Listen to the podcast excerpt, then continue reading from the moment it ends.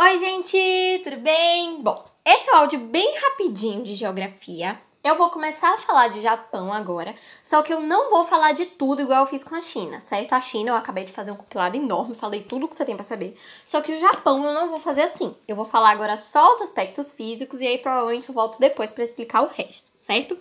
Em geografia física de Japão, o que, que você tem para saber? A gente tem aqui principalmente quatro ilhas: Honshu, Hokkaido, Kyushu e Shikoku. Eu posso estar falando qualquer coisa errada porque é japonês, eu não falo japonês, mas na minha cabeça é assim, lendo aqui o que está escrito, tá? Além dessas ilhas aí que são muito importantes, a gente também tem áreas, né, territórios muito importantes do Japão, como Tóquio, Osaka, Yokohama, Nagoya e por aí vai. Em termos de população, a gente tem muita gente aqui no Japão, a gente tem 130 milhões de habitantes. A gente tem uma densidade demográfica muito alta, então além dele ser populoso, ele também é muito povoado. Isso quer dizer que é bem distribuído ali a quantidade de gente. Tem muita gente, mas também tem espaço igualmente distribuído para essas pessoas. Não tem lugares com a concentração muito grande de gente e lugares com escassez muito grande de gente, é meio que igual ali. Mas essa quantidade de japonês que existe não é porque nasce muito japonês, não. Pelo contrário, a natalidade lá é bem baixa, então nasce pouca gente. Só que as pessoas que já estão lá vivem muito. Lá a expectativa de vida é de 81 anos e meio, então isso é muito, porque tem muita gente que passa. Então, como eles têm uma longevidade muito alta, isso acaba se equilibrando ali com a natalidade baixa e acaba fazendo do Japão um país bem populoso essa quantidade de gente que tem lá é tanta que às vezes falta lugar para você construir lugares para as pessoas morarem mesmo. E aí o que que eles fazem geralmente? Eles pegam a baía do lugar, isso aconteceu em Tóquio, por exemplo, eles pegaram a baía lá da cidade e eles construíram coisas lá no subsolo. Então não necessariamente só coisa de moradia, né? Tem vários serviços.